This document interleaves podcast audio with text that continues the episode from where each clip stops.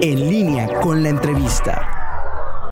Esta semana la hemos dedicado aquí en Noticieros en línea, en Promomedios, a hablar del cáncer de mama, hablar desde muchos aspectos. Ayer hablábamos desde el tema de la detección oportuna, de la participación en conjunto de hombres y mujeres. Y hoy que hablar, hay que hablar de, híjole, un tema bien triste, tal vez delicado, pero que así es y que hay especialistas enfocados en este asunto que son los cuidados paliativos también cuando hablamos de las mujeres que sufren hoy cáncer de mama. Y para platicar de eso está con nosotros nuestra colaboradora, doctora, ¿cómo está? Livier Ortiz, bienvenida.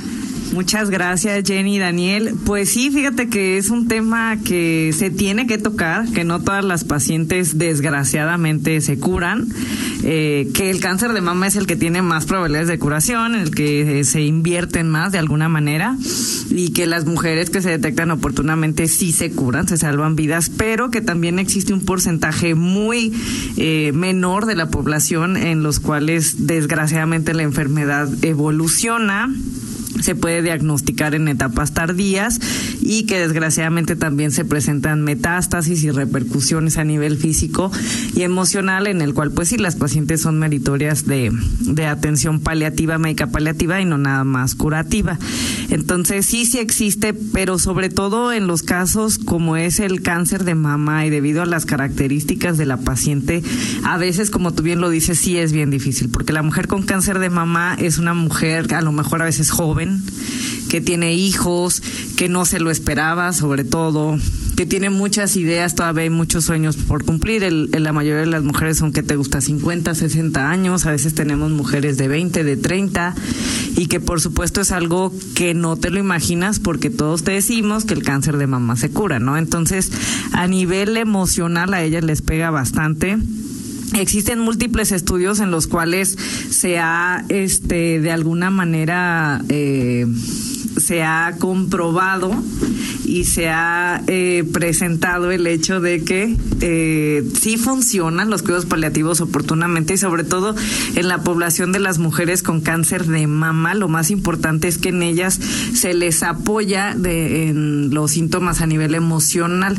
La mayoría de los pacientes con cáncer presentan ansiedad y depresión desde las etapas tempranas, desde el momento del, de su diagnóstico, pero específicamente la población de las mujeres con cáncer de mama son una población bastante receptiva a intervenciones oportunas, desde puede ser la información, desde el, diagnóstico temprano de la sintomatología que pueden llegar a presentar, que puede ser dolor, náuseas, vómitos, eh, insomnio, estreñimiento, lo que tú quieras, y y otra de las cosas que se plantea en ellas es que el apoyo, la red de apoyo con la que cuentan estas mujeres es muy importante porque ellas cuentan con la mamá, con las tías, con las amigas, con los hijos y demás.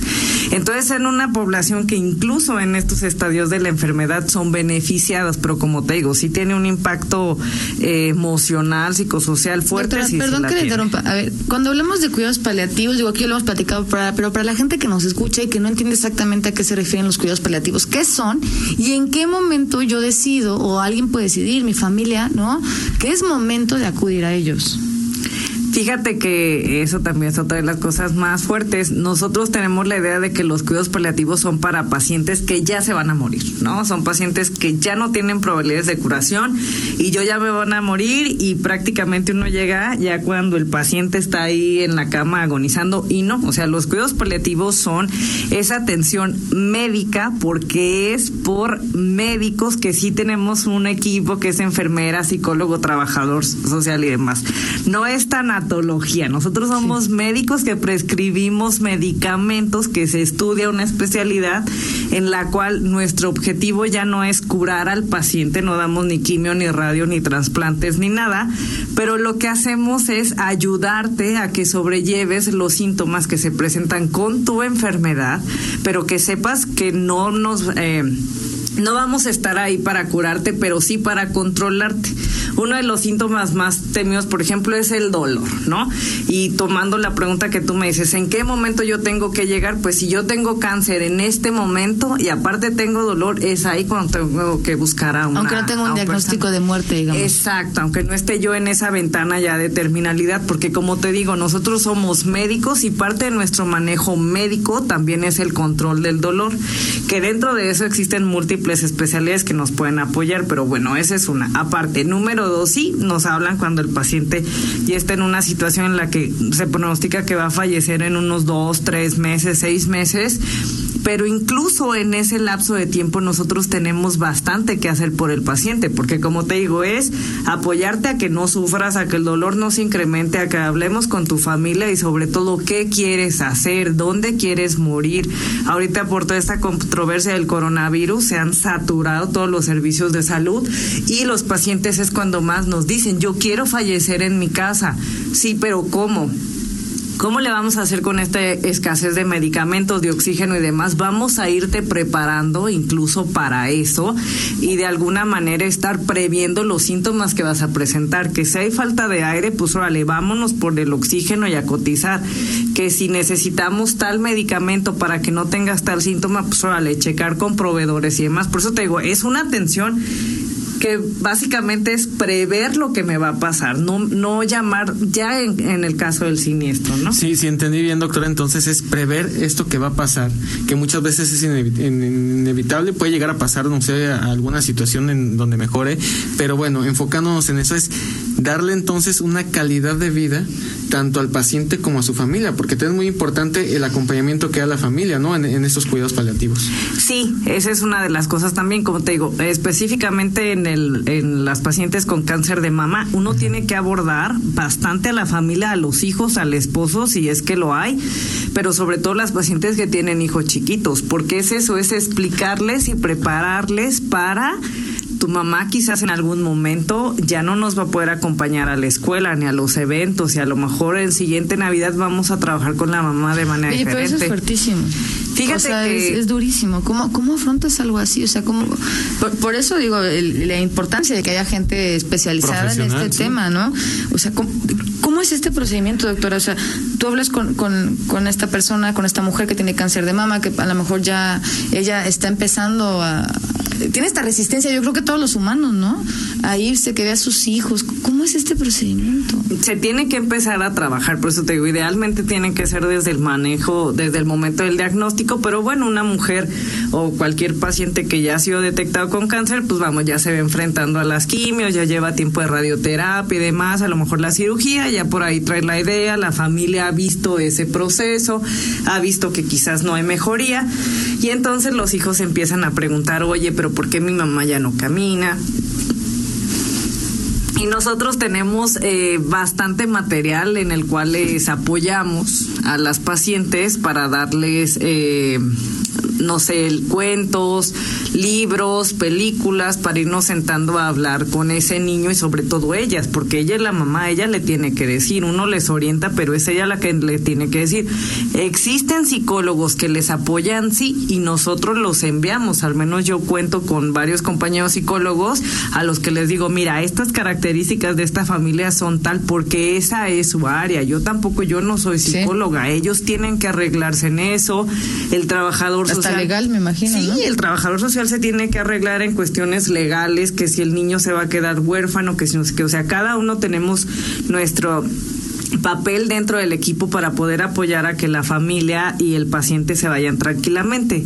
Eh, y como te digo, o sea, conforme avanza la enfermedad y los tratamientos, es como el paciente y la familia se van concientizando de que este, este, ahora sí que este panorama quizás va a cambiar. Ya no va a ser de curación y de que nos vamos a ver la siguiente Navidad, sino que vamos a intentar eh, este fin de semana pasarlo y llevarnos bien y a lo mejor irnos de viaje. Por ejemplo, hoy una paciente eh, que vi ahorita me decía, es que mi hija siempre quiere ver las películas que ella quiere a la hora que ella quiere. Dice, y ayer me dijo, ¿sabes qué, mamá? Hoy voy a ver lo que tú quieras.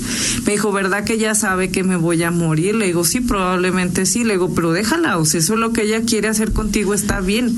Me dice, sí, porque ya ahí noté que ella empezó a cambiar, ¿no? Dice, ahora me habla y me habla que quiere que pasemos el día juntas, ¿verdad que eso es porque ella ya sabe? Sí, o sea, de alguna manera se van preparando Claro, los niños son muy inteligentes y sobre todo no hay que subestimarlos. Los niños saben perfectamente así que por dónde va la cosa y ese es nuestro trabajo y lo hacemos con mucho gusto, que es apoyarle al paciente, a la familia, a que esto sea más llevadero. Y como yo le digo a los pacientes, usted preocúpese por eh, la cuestión emocional, que eso no se puede medicar, se le puede orientar, pero no se medica y ya deje a mí la situación de los síntomas, yo veré cómo me craqueo acá para la situación de saber le controlar el dolor. Doctora, en todo este, en este apoyo interdisciplinario, eh, es caro para, para el paciente, para su familia, y si también eh, dentro de la salud pública existe esta opción de cuidados paliativos. Fíjate que es un panorama bastante triste y desalentador porque eh, bueno, los países desarrollados, que puede llegar a ser Europa, Estados Unidos, Canadá, sí cuentan con el programa de cuidados paliativos a nivel de su sanidad pública. Exactamente, su sanidad pública es un derecho. Los pacientes cuentan con la visita domiciliaria, que es una de las áreas que nosotros tomamos, es uno de las presentaciones, por así decirlo, que es ir a tu casa porque tú ya no vas a poder venir ni a la consulta ni al hospital. Entonces, ellos cuentan con eso por parte de la sanidad pública, con los medicamentos, que es la morfina, que los parches, que esto, que el otro, que la gente a veces dice, no tengo dinero para pagarlo. Y aparte cuentan con el apoyo de que el oxígeno, la cama, la silla de ruedas, etcétera. Eh, ¿Cuál es la realidad de nuestro país? Pues que no que es muy contado los servicios, que somos muy contados los hospitales que los tenemos y si lo llegamos a tener es con un equipo bastante deficiente en el cual a lo mejor nada más esté el médico, nada más esté el médico y la enfermera. Existen en los grandes institutos sí el equipo bien conformado, sí, pero a nivel descentralizado como somos los hospitales pequeños a lo mejor no se cuenta, nada más se cuenta con un médico que se encarga de dolor, pero no ver el resto de las cositas de los pacientes. Ahora, esa es una de las deficiencias. Número dos, el acceso a medicamentos. O sea, desgraciadamente, desgraciadamente ahorita está súper paradísimo lo que es la industria de medicamentos y malos opioides. Entonces, ¿qué es lo que estamos haciendo? Malabares. A lo mejor tú no eres candidato, no sé, a tal presentación, pero pues, ¿qué hago? O sea, no la tienes y no te voy a dejar. Exactamente, esa es la respuesta que nos dicen a nivel directivos. Trata al paciente con lo que hay. No hay dinero, no hay presupuesto, no hay medicamentos. Ahorita no lo voy a licitar, trata al paciente con lo que hay. Pero bueno, los que nos dedicamos a, lo privado, pues no nomás es trata al paciente con lo que hay, sino que es tratar de explicarle al paciente, mire señor, en este momento en el país no se cuenta con tal medicamento, porque esa es la realidad de nuestro país, o sea, existen múltiples presentaciones de medicamentos que aquí en México no las contamos y acá ratos está uno pelea y pelea y a nivel de las eh, personas que están a nivel, no sé, nacional abogando por esto, eh, son personas que están ahí buscando y mire y suelte opioides y tráigame, tráigame. Y no, o sea, realmente en este país no es factible. Uno de los organismos que ahora sí que hay que eh, reconocer en su bajo la dirección del licenciado Julio Sánchez y Tepos nos el, el gobierno pasado nos apoyó bastante para legislar y sobre todo para la licitación de todo lo que eran los opioides y sobre todo nos apoyó bastante en el impulso a los programas de cuidados paliativos. Pero ¿qué pasó después? Pues no sabemos, ¿verdad? No, sí sabemos. No. Pero bueno, ahorita la verdad no sé, desgraciadamente el, el, programa de cuidados paliativos dio un retroceso sorprendente, estamos totalmente anclados y este, y sí, o sea, es bastante caro, sí, sí es caro. Tome tú en cuenta lo que es una visita a tu casa y que te lleven medicamentos, pues sí, sí es bastante caro. Pero digamos, este costo-beneficio, porque primero creo que el asunto es aceptar que necesitas eso. Sí, claro. O sea, que la familia diga, sí, es, porque es muy, esto es o sea, perdón la comparación, pero es como cuando te dicen, haz tu testamento y dices, no, porque me voy a morir, ¿no? O sea, o, tienes, ciertos tabús. Contrata sí, como una barrera mental, ¿no? Contrata a un doctor de cuidados paliativos. Es que ya me estás condenando a muerte. No es eso, ¿no? Es prepararnos, prepararte. Eh, aún y con esta situación, o sea, para la gente que nos escucha, creo el tiempo es corto, ¿no? Este, ¿qué es lo que tenemos que hacer? O sea, creo que esta es una opción que se abre y que a lo mejor no se habla tanto, precisamente a lo mejor por la carencia de especialistas o por el tema de los servicios, pero ¿qué hay que hacer? Pues yo creo que sobre todo ser conscientes de que todos, absolutamente todos, nos vamos a morir todos tenemos una fecha de ya aquí pero el ahora sí que la reflexión en todo esto es cómo te quieres morir, no precisamente de cáncer, a lo mejor yo sufro no sé, un accidente y me quedo paralizada y pues sí, pero yo quiero comunicarle a mi familia que yo no quiero eso, a mí búscame a alguien que me apoye y que me cuiden esos síntomas y que esa es la realidad, o sea, ser conscientes de que eso va a llegar. O sea, yo le digo a los pacientes, usted prepara muy bien cuando van a hacer su bebé, nueve meses antes y buscó al ginecólogo y al pediatra y al anestesista y demás, ¿por qué no se dedica el mismo tiempo a prever que usted también va a fallecer y eso es más seguro? Busque a su médico, busque un equipo y tal. Oye, perdón, doctora, nos preguntan, es que este pregunta es bien irrelevante. Gracias a la gente que... ¿Tiene que ver con la eutanasia? Pues no, ¿no? Fíjate que no, porque nosotros lo que sí, porque luego hay como conceptos de como ayudar a bien morir, ¿no? Este. No, nosotros lo que hacemos es que les apoyamos en el control de los síntomas. Eh, sabemos que la eutanasia en México no está legalizada y que el suicidio asistido tampoco, pero lo que sí buscamos, como te digo, es esa calidad de vida y sobre todo darle la oportunidad al paciente de que se despida de su familia, o sea, no irnos ahora sí que por la salida más fácil que es evadir el problema, sino que date una oportunidad de tener calidad de vida hasta el momento en el que termine y este y sobre todo eh, ahora sí que darle la oportunidad a tu familia de que esté contigo, ¿no? Pues bueno, nos tenemos que, despedir. ¿Dónde podemos, este, digo, para encontrar, dónde la buscamos, doctor? Digo también porque para toda la gente que a lo mejor tiene algunas dudas, en redes, no sé. En Facebook estoy como doctora Livier Ortiz o Cuidados Paliativos en León, Guanajuato. Está al teléfono 477-223-7994 y en noticieros en línea los martes en el 92.3. Aquí, aquí mismo. A las 7.45 también aquí con todo gusto. Pues muchísimas gracias, muchísimas gracias. Eh, gracias por esta explicación. Son momentos duros, ¿no? Son temas difíciles, pero hay que hay que abordarlos, doctora.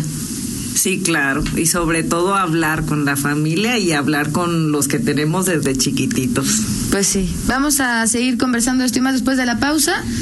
Seguimos con más a través de Noticias en línea, juntos a la distancia, cada vez más cerca. Contáctanos en línea promomedios arroba gmail.com.